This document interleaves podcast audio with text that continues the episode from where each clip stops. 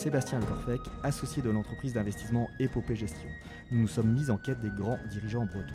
Nous gardons les mêmes fondamentaux pour cette saison 3, vous racontez leur épopée entrepreneuriale avec un focus sur la nouvelle génération suite au classement L'épopée des 40. Ce classement recense les 40 personnalités de moins de 40 ans les plus influentes de la région ouest. Quels ont été leurs parcours? Comment ont-ils innové? Quelle est leur vision pour leur territoire? L'épopée de Christopher Franquet, c'est maintenant. Christopher, bonjour. Bonjour. Merci d'avoir accepté notre invitation afin de revenir sur l'épopée de Entech. En quelques mots, tu es né en 1984 à Hennebon. On te qualifie de bâtisseur des énergies nouvelles. De 2005 à 2015, tu as été en poste chez Vinci Énergie et en 2016, depuis Quimper, tu crées Entech avec pour mission de construire et d'opérer des centrales de production et des systèmes de stockage. Avec les équipes d'Entech, tu as déjà réalisé plus de 250 projets dans le monde et tu emploies aujourd'hui plus d'une centaine de collaborateurs. Et toi, Christopher, comment tu pitcherais Entech en 30 secondes? Ah bah, tout ce que tu viens de dire, tout simplement. Trop facile.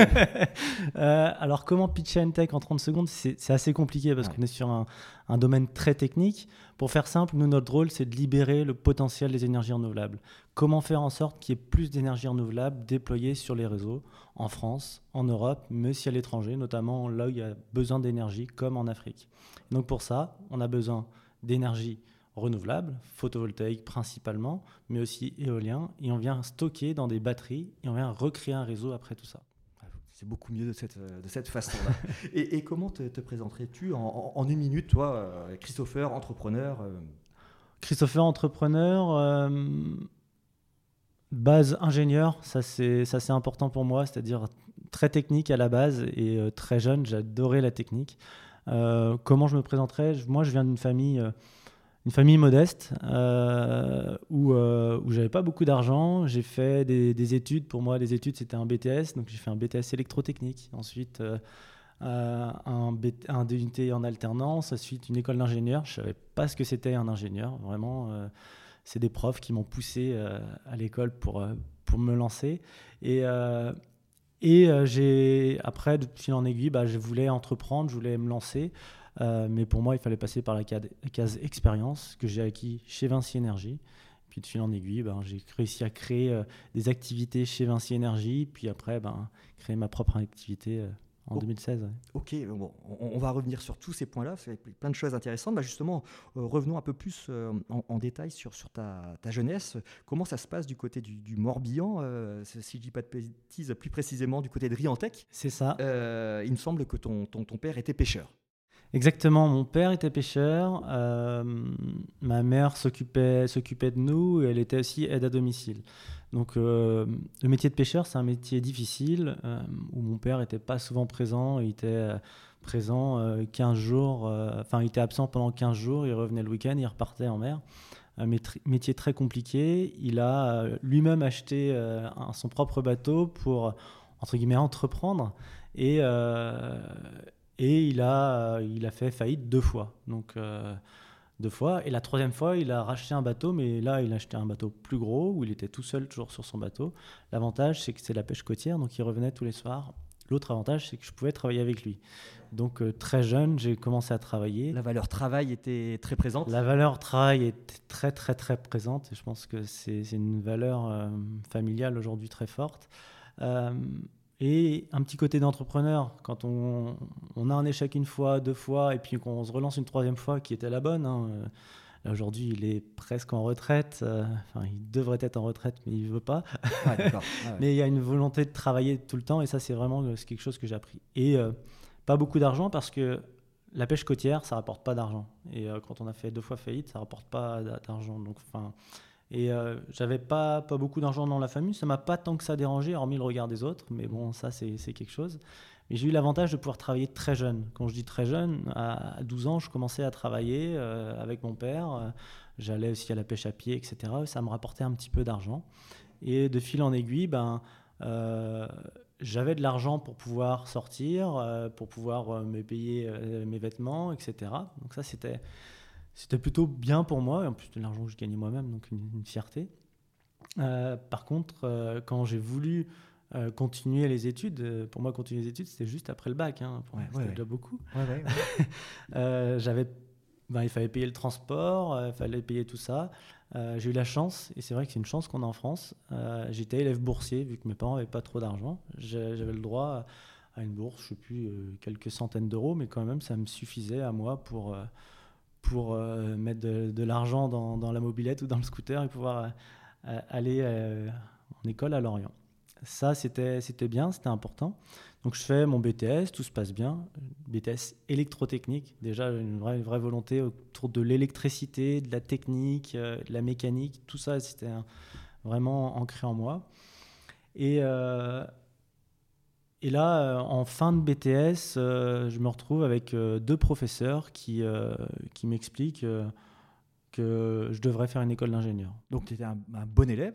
J'étais pas le meilleur élève. Ouais. J'étais pas celui qui avait le meilleur, euh, les meilleures notes. Euh, j'étais bosseur. Euh, j'étais bon dans ce que j'aimais. Ouais. J'étais pas bon dans certaines matières qui me plaisaient pas, mais vraiment dans les dans les bases techniques, les maths, etc. J'adorais ça, donc je bossais et, j'avais des très bonnes notes. et ces deux profs me poussent, ils me disent il faut vraiment que tu te renseignes, renseigne-toi sur les écoles d'ingé. Sauf qu'ils c'était un mois avant la fin de l'école, c'était un peu trop tard, le temps que je réfléchisse, et je me disais, repartir trois ans, une école d'ingé, ça coûte cher, comment je vais faire? Euh, Toujours ce frein de l'argent, vraiment. Et je me renseigne, euh, je passe un premier concours dans une école d'ingé, je suis pas retenu, j'en ai, choisi une seule, je suis pas, enfin, je passe le premier tour et le second tour, je suis pas retenu. Euh, je suis pas encore prêt en fait. Quand on me demandait euh, qu'est-ce que tu veux faire, moi je suis là euh, parce que les profs m'ont demandé. C'était un peu ça à l'époque. Et donc je décide de faire un IUT en alternance, un IUT génie industriel et maintenance à Saint-Nazaire, pour voir comment, comment je peux le faire. Sauf que là, il faut payer un logement, il faut. Donc l'alternance me permettait d'avoir un peu d'argent, mais juste assez. Donc je vais voir la banque. Je leur demande, euh, je demande à la banque euh, est-ce que je peux avoir un prêt pour faire une école d'ingénieur? Euh, et, et puis une école d'ingénieur en alternance parce que je trouvais. je voulais vraiment travailler, donc c'était toujours cette, valeur qui me suit depuis le départ. cette volonté de travailler très tôt. Et plus ce prêt que j'avais que j'avais fait à la banque, ça m'a permis de me lancer. Donc j'avais, je savais exactement ce que je voulais. J'avais euh, fait une année de DUT en alternance euh, pour avoir aussi un très bon, euh, on va dire un très bon bulletin entre guillemets et finir major de promo avec deux points d'avance, c'était c'était quelque chose qui était plutôt pas mal. Mais je venais déjà d'un BTS, c'était assez facile pour moi. Et surtout me poser les bonnes questions. Qu'est-ce que je veux dans la vie? Qu'est-ce que je veux faire? Moi, je veux bosser dans l'électricité. Je veux j'avais déjà les prémices des énergies renouvelables à l'époque, ça, ça me plaisait vraiment, etc. Et donc, euh, je choisis euh, trois entreprises qui me plaisaient, qui, euh, j'ai postulé, et j'ai choisi aussi une école d'ingénieur en phase avec mes valeurs. une fois qu'on a qu'on est majeur de promo, plutôt à l'aise et qu'on sait ce qu'on veut, c'est facile de rentrer dans une école d'ingé. Et donc j'ai choisi l'ICAM à Vannes parce que c'était pas très loin, mais surtout parce que quand j'ai visité l'école, c'est euh, la seule école que j'ai visitée où on m'a vraiment parlé de valeurs humaines. Et, euh, et ça, pour moi, c'était important. En plus, le, le, campus était tout neuf, ça, ça, donnait vraiment envie. Et il y avait l'alternance qui était là. À l'époque, un ingénieur en alternance, c'était pas très apprécié. Il y avait un peu de strates. Oui, on, est en quelle année? On est en 2005. Ouais, 2005, ouais. Ah ouais. Quand je rentre dans l'école. Donc, c'était pas très apprécié. Et même les politiques, on les entendait à la télé. Euh, Bon, il y a les ingénieurs, euh, et puis il y a euh, les ingénieurs par alternance. Et ça, ça, ça m'agaçait toujours un ah, petit peu. Alors que ça s'est complètement inversé aujourd'hui. Aujourd'hui, ça s'est totalement inversé. Euh, enfin, pas totalement. Hein. Les deux sont très très bons. Mais au moins, il y a les deux parcours possibles. Oui. Et donc, je choisis l'école d'ingé, je choisis une entreprise, je pose, enfin, aux trois entreprises, je postule aux trois. Et la dernière, je m'en souviendrai toujours, c'est Vinci Énergie, groupe Bariec ici local, qui qui décident de me prendre euh, pendant trois ans. Ils n'avaient jamais pris d'ingénieur en alternance. Et puis, bah, le feeling est bien passé. Je pense que c'est surtout sur une base technique. Euh, Jean-Claude, de l'époque, qui était euh, le, responsable de l'entreprise, le feeling est vraiment bien passé. C'était, me souviens, à 19h le vendredi soir. On est resté jusqu'à 22h peut-être discuter. Et, et, je commençais deux semaines plus tard. Donc ça, c'était vraiment génial. Et ce parcours d'ingénieur ben, m'a amené à apprendre d'autres choses, le management, à apprendre les manières, matières techniques, ça allait, j'avais pas de soucis. Mais vraiment le côté management, un peu d'entrepreneuriat, et là j'ai commencé à vraiment creuser les énergies renouvelables. Ouais. Donc là, on est, on est, on est chez Vinci. Là, je suis chez Vinci. on va dire deux semaines chez Vinci, deux semaines en école d'ingé. Enfin, c'est un peu, euh, ça, varie de temps en temps. Euh, et là, je découvre un nouveau monde, euh, le monde du travail. Je connaissais déjà, j'avais déjà fait un peu de travail en alternance, etc. Mais une entreprise structurée qui m'apporte beaucoup de choses. Et de l'autre côté, bah, j'ai la chance de retourner à l'école de temps en temps. Donc, tout ce qui me manquait en entreprise, bah, j'allais à l'école. Et tout ce qui me manquait à l'école, j'allais à l'entreprise. Donc, j'avais mon équilibre.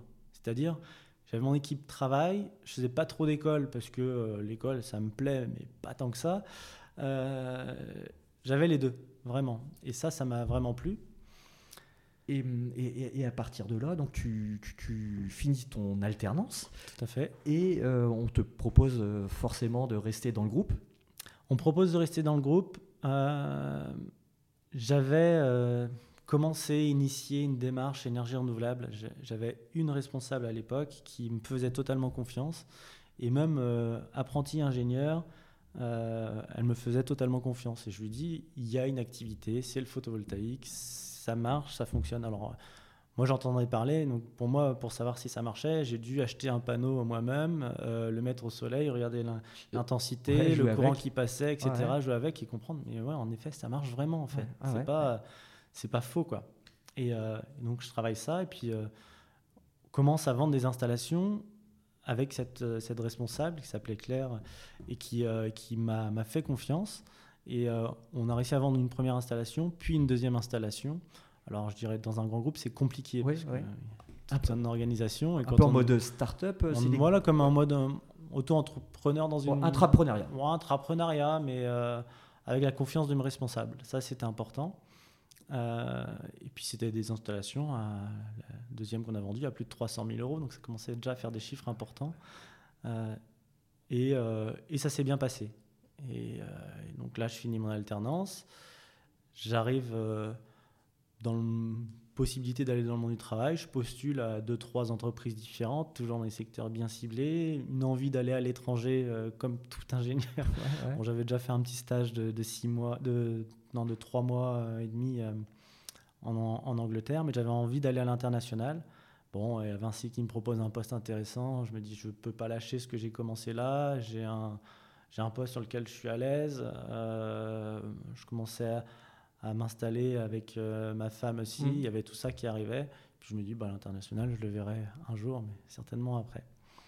Et, et donc chez Vinci, je commence à développer cette activité. J'arrive tout de suite, euh, c'est-à-dire en tant qu'ingénieur, mais en tant qu'ingénieur qui a déjà trois ans d'ancienneté dans la boîte. Oui, c'est ça. Donc euh, en tant qu'ingénieur, j'avais déjà mon équipe, euh, je manageais déjà d'autres ingénieurs, donc tout de suite bien positionné. Ça, c'est ce qui m'a donné vraiment confiance en moi. Et, c'est une, business unit qui a été montée au, sein de Vinci ou c'est ah, ça restait rattaché à une business unit ouais local, mais euh, c'était une activité à part entière. D'accord, d'accord. Cette activité euh, marchait bien, mais euh, je voulais pas lâcher l'autre activité que j'avais, c'était l'électricité industrielle et tertiaire, et aussi l'activité maintenance. Donc je voulais tout garder, c'est un peu comme ça, je voulais tout comprendre, et surtout garder le côté très technique, parce que le photovoltaïque, ça reste assez simple. Et, ton projet entrepreneurial commence à naître à ce moment-là, ou c'est bien plus tard? Il est, en fait, non, il n'est pas en train de naître. Il est toujours euh, dans un arrière-plan, on va dire, dans ma tête.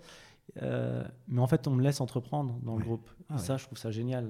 tant qu'on m'a laissé entreprendre, euh, c'était vraiment, vraiment génial. Une superbe aventure. Alors, comment s'opère la bascule? Alors, on, est quoi en 2015 2015. entre-temps, j'avais créé l'activité photovoltaïque ici localement.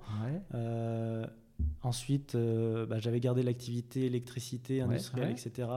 Euh, j'ai Vincent Bolloré, enfin ses équipes qui m'appellent quand j'étais chez Vinci pour, euh, pour me poser des questions sur comment on fait pour intégrer une batterie dans une maison. Bah, il s'avère que j'avais créé, j'avais construit ma maison quasi de A à Z tout seul, non pas tout seul avec ma femme et les amis, mais Vraiment, en autoconstruction. En autoconstruction et, et, donc je connaissais tous les normes électriques de la maison, etc. Et puis donc on échange un petit peu et on est, on est parti de là.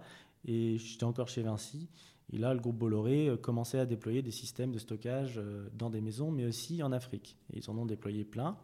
Et il s'avère que c'était une opportunité forte. Et donc, Vinci a vendu des installations au groupe Bolloré pour pouvoir faire le système de conversion et de stockage couplé à des centrales photovoltaïques. Avec ta matière grise derrière. Et moi, je suis derrière. Alors, j'ai un peu de matière grise à moi, mais euh, je vais ramener à César ce qui revient à César. J'ai euh, plusieurs personnes qui, m'ont entouré à ce moment-là. Euh, et à Christophe qui se reconnaîtra. on, a, on a Yvon aussi qui, était chez, chez Bolloré, qui est en retraite aujourd'hui, qui est vraiment un vrai savant. Donc euh, il y a leur matière grise, mais il y a aussi la mienne qui vient avec. Et donc on a une petite équipe très agile entre le sous-traitant qui était Vinci et, euh, et, Bolloré. Et ça marche super bien. Et on déploie plein de choses. Et là, on crée une business unit. D'accord. Cette business unit fonctionne très bien. On, marche à 10-12 millions d'euros en fin 2015. Euh, vraiment très bien. Vrai succès. Et donc, chez Vinci, vrai succès, ils commencent à nous regarder un peu plus. Et là arrivent bah, les gros groupes, la politique des gros groupes, hmm les, les go-no-go internes, etc. Et ça, on va dire que ça m'a un peu moins plu. Euh, et c'est là que tu te dis. Et là, je me dis, il manque quelque chose. Il faut, le moment. Il faut. C'est même pas ça. Je proposais des choses, d'aller développer la R&D pour aller plus loin, d'aller euh, contrer le gros concurrent qui commençait à se développer euh, en, en, investissant fortement, etc. Et là, j'ai l'impression d'être pas du tout compris, quoi. Et là, je me dis, ben, ça y est, c'est plus pour moi. Il faut que j'y aille. Alors, dans la petite histoire, j'aime bien la raconter parce que je me pose plein de questions. Et puis, fin 2015, euh, je vais à la Technopole de Quimper. Ouais, euh, le je, je, pose exactement, j'explique je, tout mon projet, etc. Et puis, euh, en sortant, il me dit Mais qu'est-ce qui t'empêcherait de te lancer quoi? Et vraiment, ça, c'est cette phrase. Donc au final, Ronan du Technopole de Quimper, ne faut pas hésiter à pousser sa porte. il a été de bons conseils. Exactement, il a été de bons conseils, de très bons conseils mais c'est surtout la petite phrase au bon moment. À ce moment-là, j'avais une petite fille euh, de. Enfin, elle venait d'avoir un an. Euh, ma femme changeait de travail aussi. Donc, euh, insécurité totale. Grand groupe qui me propose des super postes de l'autre côté. Qu'est-ce que je fais Est-ce que j'ai la sécurité du grand groupe, la carrière dans ce grand groupe, qui est un, des très beaux groupes français, c'est vrai, il faut, il faut le dire. Je dis non, je décide, je décide de me lancer. Donc, fin, ouais, fin décembre, 31 décembre, je quitte le groupe. Le 2 janvier, je me retrouve à la pépinière de Quimper, que je remercie aussi parce qu'ils m'ont aussi fait confiance. Ils m'ont prêté des, des, des, bureaux en attendant de passer en commission euh, ah pour pouvoir me lancer. Donc il y a un écosystème bienveillant qui tout se cet monte écosystème qui se monte autour de moi. Et, euh, et ça, ça m'a vraiment, vraiment aidé. Je voulais pas euh, me retrouver tout seul à la maison et essayer de créer une boîte. Et dans une pépinière, on se retrouve avec d'autres d'autres entrepreneurs qui sont là, qui ont des problématiques qui sont propres à leur métier, mais qui ont les mêmes problématiques que tout entrepreneur. Comment on se lance? Qu'est-ce qu'on fait? Par où euh, Le site web, le machin, non? Il est vraiment structuré et tout ça. Et là, euh, ben, dans cette partie-là, je me dis que tout seul, c'est bien, mais à plusieurs, c'est beaucoup mieux. En fait, moi tout seul, je fais pas grand-chose. J'en ai vraiment conscience. Tu sais assembler les talents. Je sais que je sais qu'il faut euh, forcément des gens qui sont meilleurs que moi pour euh, pour m'accompagner. Et, euh, et, donc c'est à ce moment-là que Laurent Laurent Meyer me rejoint pour m'aider à construire l'entreprise, la bâtir. Et on avait un business plan. J'avais fait euh, je suis parti de rien sur mon fichier Excel, etc. je fais le business plan, euh, qui est un business plan ambitieux dans ce marché-là, du stockage, de la production d'énergie, et en, affichant une trajectoire à 5 ans. Et, euh, vraiment, je rentre début janvier à la pépinière pour créer tech, et je dis à tout le monde, je ne commencerai pas à travailler avant septembre. C'est-à-dire que je ne commencerai pas à vendre des solutions avant septembre. 2016. 2016. 2016. 2016, oui, tout à fait. Et donc j'arrive en... Euh, pourquoi? Bah Parce qu'il me fallait les finances, il me fallait l'équipe, il me fallait les assurances, il me fallait tous les moyens qui vont derrière, il me fallait les clients. Donc les clients, un peu connus dans l'écosystème, euh, bon, ça naturellement, ils me contactaient, je leur disais non. En plus, euh, loyauté envers mon ancien groupe, etc. Donc, je, je leur disais non, je ne peux pas travailler. Et de toute façon, dans tous les cas, je ne commencerai pas à travailler avant septembre. Parce qu'il me fallait tout ça. Et donc, la première étape, c'était de trouver le financement. Donc moi, je mets tout ce que j'ai, tout l'argent que j'ai de dispo, je quitte mon job, ma femme est en train de changer de travail, donc je mets tout, je fais un peu un euh, coup de poker en disant je veux créer une entreprise, mais je veux créer une entreprise euh, en me donnant tous les moyens nécessaires. Donc je mets quelque chose comme 100, 150 000 euros, euh, plus il y a des prêts d'honneur, etc. tout ça, donc je m'endette pour pouvoir créer la société. Et Laurent, qui m'avait rejoint, rajoute aussi, donc on arrive à 200 000 euros de capitaux propres pour créer la société. En plus de ça, je demande aux banques de m'accompagner, créer de la dette. Il n'y a pas un seul euro de chiffre d'affaires, mais elles nous font confiance. Et, ah il y a un binôme qui. Ils, euh, apportent euh, l'argent nécessaire pour lancer tout ça. Et en septembre, bah, on recrute. Et forcément, moi, je recrute dans les gens que, que je connais. Alors, j'en connaissais chez Vinci, qui me connaissaient, qui ont postulé. Euh, j'ai pas j'ai refusé de, dévaliser Vinci, mais certains avec qui ça passait très bien, euh, naturellement, euh, je les ai recrutés. Mais les premiers recrues que j'ai faits, c'était dans d'autres groupes que je connaissais, c'est-à-dire des personnes avec qui j'avais confiance et des personnes qui étaient compétentes aussi dans, dans ce domaine-là. Et donc, je connais. C'est un petit monde, le monde de, l'électricité, on va dire, en général. Et on sait quelles sont les bonnes personnes. Et donc, ces personnes-là, euh, je représente le projet, un peu peur de quitter un gros groupe pour venir euh, une petite start-up. Euh, bon, il y en a qui n'hésitent pas, qui viennent tout de suite, etc. Et donc on crée une équipe très agile et très dynamique dès le départ. Avec une adéquation produit-marché qui était déjà là au final bah, Une réponse aux besoins. Et en fait, la réponse aux besoins, c'est la conversion de l'énergie au cœur de tout ça.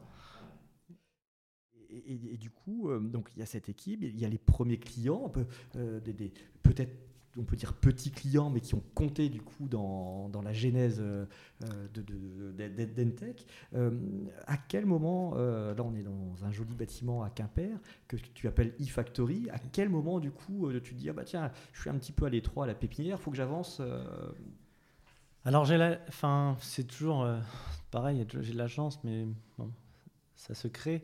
C'est-à-dire que euh, je, suis à la pépinière d'innovation à Quimper, j'ai mon bureau, Laurent me rejoint, on a deux bureaux, on est content. Euh, et il y a la pépinière d'entreprise qui est juste un peu plus bas.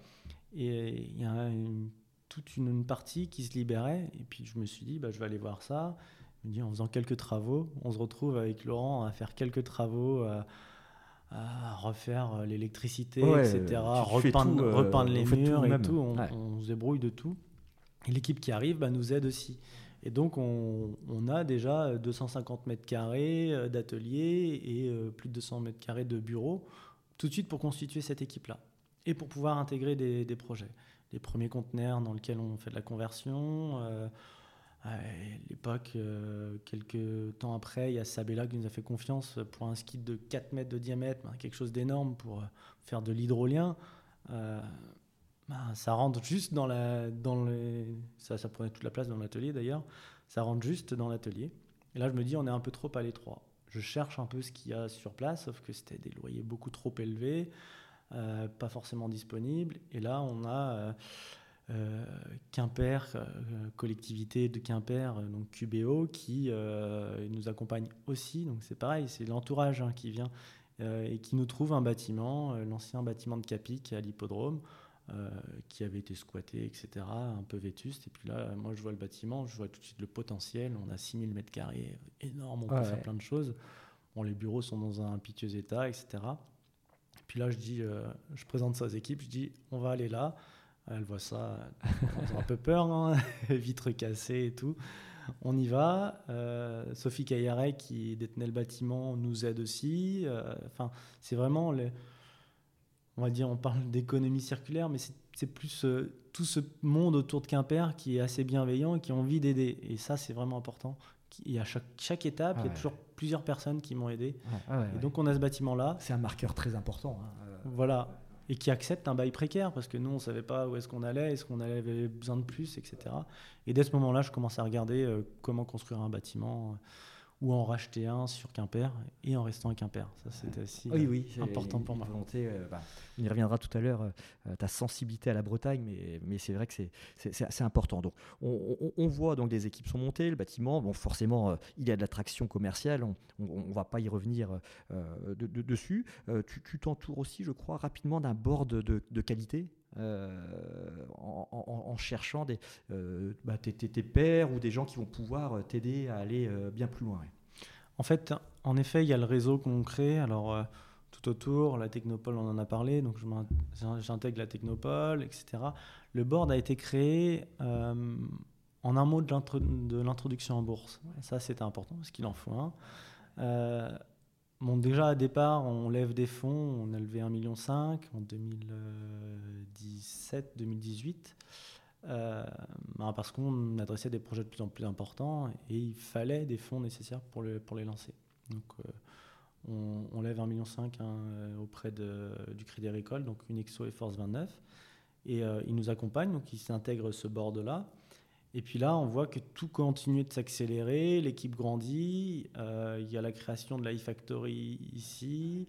Euh, comment on fait pour, pour continuer d'avancer? On a besoin de fonds complémentaires. Donc, euh, notre besoin était entre 20 et 25 millions d'euros. et là, tu, tu croises l'excellent Frédéric Boisfin de Ronext. Exactement. je croise Frédéric de Ronext. Il me présente à des listing sponsors. C'est des gens qui sont qui accompagne les introductions en bourse. Euh, J'y croyais pas, moi, l'introduction en bourse. Vraiment, j'étais contre au départ. Euh, j'étais contre parce que pour moi, c'était le côté capitaliste. Euh, et vraiment, c'était pas dans mon ADN. Mais j'étais contre aussi pour d'autres raisons, parce que tout le monde me disait que c'était pas possible et que c'était pas fait pour nous. Donc, bon. Il y avait eu des bonnes nouvelles tout de même avec Euronext, avec de Daniel Sauvager, Ecomiam, tout ça qui avait fait. ouais, mais ça, c'était Enfin, on avait lancé avant les ah bonnes nouvelles, donc on n'était pas au ah courant parce qu'une introduction en bourse, c'est huit mois, donc ah c'est tombé. Mais euh, même si Daniel aussi, pareil, il nous a aidés parce qu'il nous a expliqué comment il a fait. Mais quand on commence à se poser des questions et qu'on commence à avancer, à engager un peu d'argent dans tout ça, c'est qu'on est déjà un peu persuadé que c'est la bonne solution. Et pour moi, c'était la bonne solution parce que euh, j'ai travaillé le sujet, c'est-à-dire que j'ai besoin de comprendre. Et quand on me dit que c'est pas possible, je me dis pourquoi c'est pas possible? Et là, fil en aiguille, je, recherche par moi-même, je contacte d'autres chefs d'entreprise qui ont fait des introductions en bourse, j'essaye de voir. Et en, fait, euh, on m'explique est-ce que tu préfères avoir deux personnes euh, à côté de toi en tant qu'actionnaire qui ont un pacte d'actionnaires, dans lequel tu peux être des fois limité, euh, que tu ne connais pas forcément, ou est-ce que tu préfères en avoir 6600, comme lors de, de, notre entrée en bourse, qui vont te faire confiance, mais pour lequel bah, tu vas devoir mettre en place bah, un conseil d'administration que tu vas sélectionner et euh, pour lequel bah, tu vas avoir vraiment des personnes en phase avec ce que, tu es et les besoins que tu as.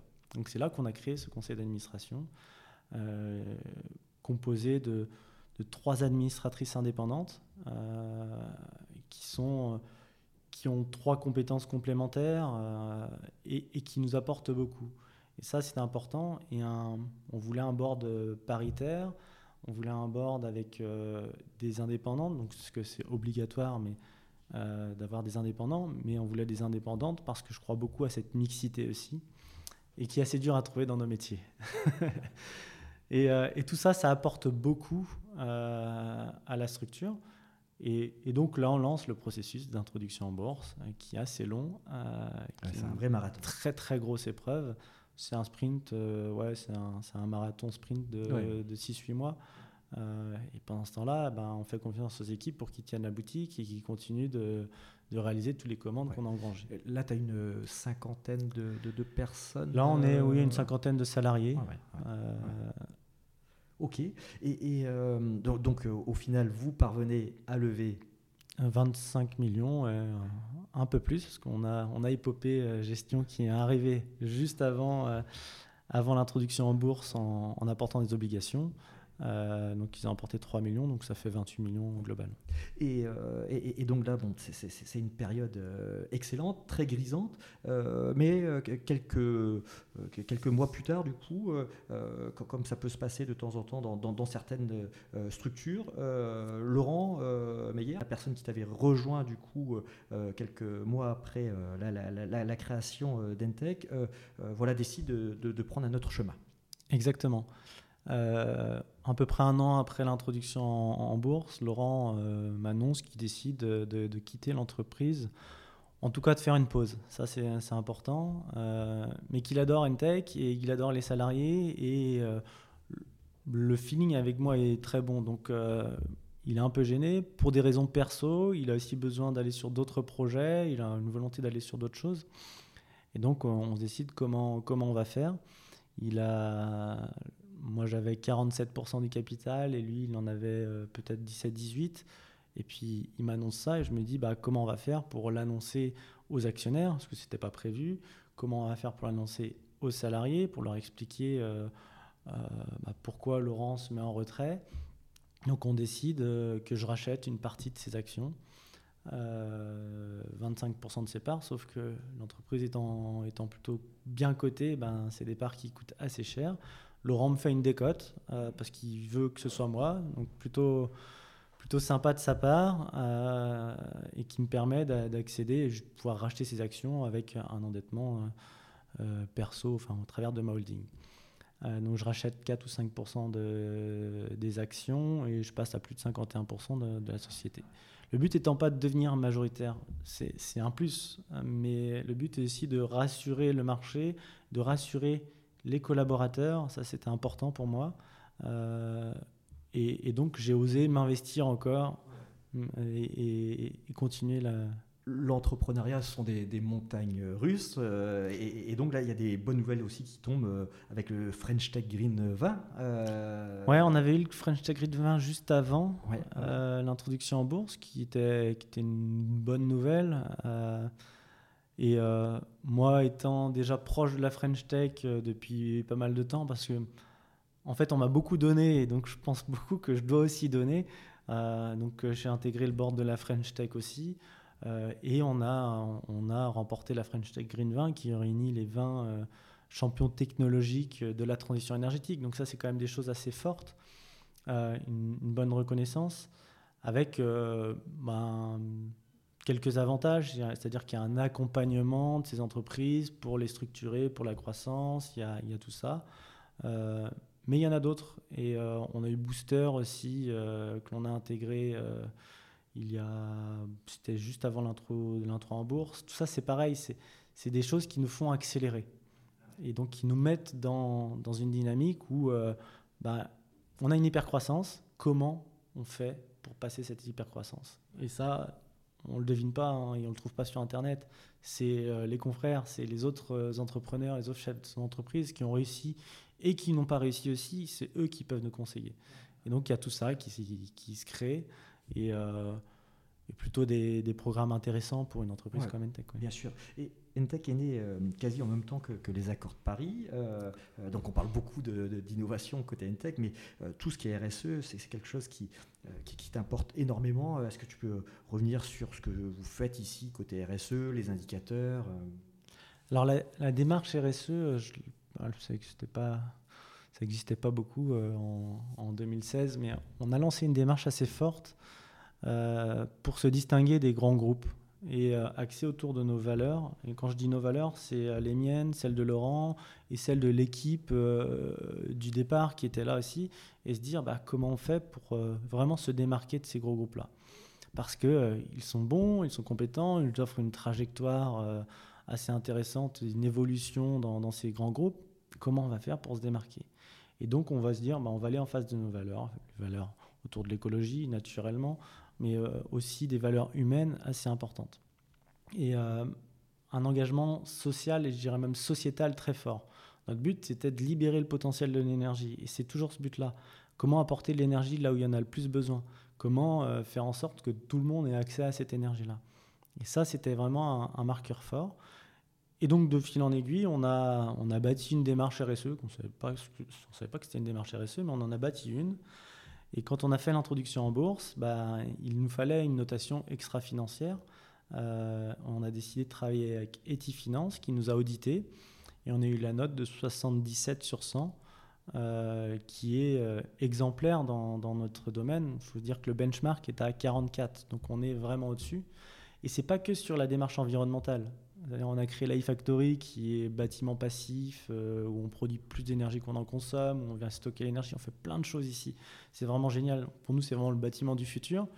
Mais, euh, mais de l'autre côté, ben, on, a un dialogue social qui est important, on a une gouvernance qui s'est créée au travers du conseil d'administration qui est aussi là et, important pour structurer l'entreprise. Et c'est tout ça qui font la, démarche RSE globale de l'entreprise. Ouais, ouais c'est pas que des, des, moutons euh, à côté de ton bâtiment. Euh. Exactement, les moutons, c'est, euh, on, va dire, c'est plus une demande des salariés et une volonté des salariés d'aller jusque-là. Côté Cosigou aussi, effectivement, il a, il, a, des moutons à côté de chez lui, mais c'est vrai que c'est, assez, assez sympa. Ça, c'était dans un précédent podcast. donc, tu parles d'engagement par rapport à la société. la Bretagne te stimule. Hein. Quelle est ta vision pour, pour ton territoire euh, j'ai vu dernièrement euh, une reproduction de, la France, comment euh, la population française était déployée, et j'ai vu celle de l'Allemagne de l'autre côté. Bon, l'Allemagne qui est plus industrialisée et qui, qui est plutôt en bonne santé. Bah, on voit qu'en France, c'est très ancré à Paris. et il y a une grosse partie de la population française qui est basée à Paris, et le PIB est très concentré autour de Paris. Et euh, en Bretagne, on a quand même plein plein de choses. On a, euh, on a plutôt une, région qui, qui va s'exporter. C'est-à-dire qu'on est entouré de la mer et euh, notre seule volonté, c'est d'aller franchir cette mer ou aller de l'autre côté sur la terre, donc aller un peu partout en France. Ce que tu fais avec Eltec, tu as, une grosse partie de ta production qui part aujourd'hui à l'international. Exactement. Et et donc en Bretagne, euh, bah, on a ça, mais je me dis que la Bretagne m'a aidé dès le départ. Euh, je suis là, j'ai un contexte de vie qui est exceptionnel. Euh, les, beaux jours arrivent, le soir, je rentre avec ma femme et ma fille, on va se faire un pique-nique à la plage, on va se baigner. Enfin, c'est vraiment exceptionnel. À Tréguin, ouais. il faut le rappeler. et ça, c'est vraiment, c'est vraiment génial. Et, et c'est bien aussi pour les salariés. Alors pas tous, tout le monde n'accepte pas d'aller vivre à à Quimper ou autour, parce que c'est loin, parce qu'il nous faut 4 heures pour aller à Paris. Tu as, 4 euh, agences hein, aujourd'hui. Euh, Exactement. Et donc c'est pour ça qu'on a créé d'autres agences. On en a créé euh, une à Lyon, où on, est plus dans une métropole. On a notre agence à Lyon, c'est une dizaine de personnes orientées intelligence artificielle, data scientist, des plutôt des geeks, euh, ils vont peut-être pas apprécier quand ils vont entendre ça, mais c'est plutôt ce, profil-là, même si demain il va y avoir des chefs de projet et, un bureau d'études qui va se monter. On a créé une agence à Vannes plus spécialisée dans un domaine autour de la haute tension, euh, et on a créé une agence là récemment euh, à Angers pour aller toucher encore un autre bassin d'emploi et puis pour être encore plus opérationnel sur les projets qu'on va avoir autour. Ok, ok. Euh, comment a, réagi ton entourage lorsque tu as été euh, dernièrement élu par le jury de journalistes euh, la personnalité la plus influente du classement des 40 personnalités de moins de 40 ans de la région Ouest? Bah Déjà, ça m'a rappelé que j'avais, j'avais bientôt 40 ans. comment ils ont réagi? Bah, Beaucoup de fierté. Hein. Il est sûr que, que, ma mère, quand elle a vu ça, elle était, très fière. et tout le monde est très fier, mais ça, c'est une reconnaissance du travail déjà fait. Et je sais qu'il y, y, y, a beaucoup de fierté autour de moi, mes proches, mes amis. Euh, donc ça, c'est super, c'est génial. Euh, moi, ça me fait plaisir. Hein. C'est vrai que recevoir cette récompense-là, c'est assez fort. Euh, mais je pense que c'est surtout l'équipe, en fait. Ça récompense le travail de l'équipe. C'est-à-dire que sans l'équipe, je ne serais pas là. Quoi. Sans Laurent, à un moment donné, s'il ne m'avait pas accompagné, je ne serais pas là. Sans bah, toute l'équipe de départ qui a constitué Entech, Entech ne serait pas là aujourd'hui, mais sans tous les salariés qu'on a aujourd'hui, on ne serait pas là aujourd'hui. Quoi. ça, c'est important. Et, et, la niaque de l'enfance qui doit remonter aussi euh, à un moment. Exactement. Dernière question, euh, es-tu d'accord avec moi pour qualifier la, destinée d'Entech d'épique euh, Oui, oui, je suis, je suis assez d'accord, mais mais en fait, j'ai pas envie que Kientech soit une destinée épique. J'ai envie que d'autres entreprises, d'autres entrepreneurs fassent la même chose. Et vraiment, ça, c'est important. Il faut que ce soit normal en fait. Si on avait été à Paris, personne euh, nous aurait dit c'est exceptionnel ce que tu fais, euh, on aurait été à Station F ou autre. ils sont tous comme ça là-bas. Mais en Bretagne, en fait, on, se donne des freins. Et on va dire, plutôt en province, on a tous un peu de freins. Parce qu'on a moins accès à plein de choses. C'est vrai que nous, aller chercher un peu de dette bancaire, nous, aller trouver la bonne assurance, c'est compliqué. En région parisienne, ça me semble un peu plus facile. En tout cas, des échanges que je peux avoir avec mes confrères parisiens. Mais donc, c'est épique, mais ça ne devrait pas l'être. Ça devrait être normal. Il faut qu'on se lance, il faut qu'on entreprenne. Vraiment, on a tout en France pour réussir. Et euh, moi, je ne fais pas partie des pessimistes. Euh, je fais plutôt partie des optimistes. Il y a des choses qui vont pas en France, c'est vrai. Mais il y a quand même beaucoup de choses qui vont très très bien. Aujourd'hui, on a la chance d'être là parce qu'on a eu cet accompagnement de la RD, de la création de l'entreprise. On a eu plein, plein d'aides, mais pas, que des aides financières. C'est beaucoup des aides euh, quand on parle de la French Tech Green 20, c'est des aides pour se structurer. Et ça, euh, c'est pas que breton, je pense qu'il faut qu'on l'ait un peu partout en France. Merci Christopher. Euh, c'était l'épopée de Christopher Franquet par Sébastien Lecorfec. N'hésitez pas à réagir et à partager ce podcast qui est disponible sur nos sites web ainsi que sur Apple Podcast, Spotify ou Deezer. Avec Épopée Gestion, nous ambitionnons de bâtir des champions bretons avec nos véhicules d'investissement et d'accélération dédiés aux PME et aux entreprises innovantes du territoire. Merci.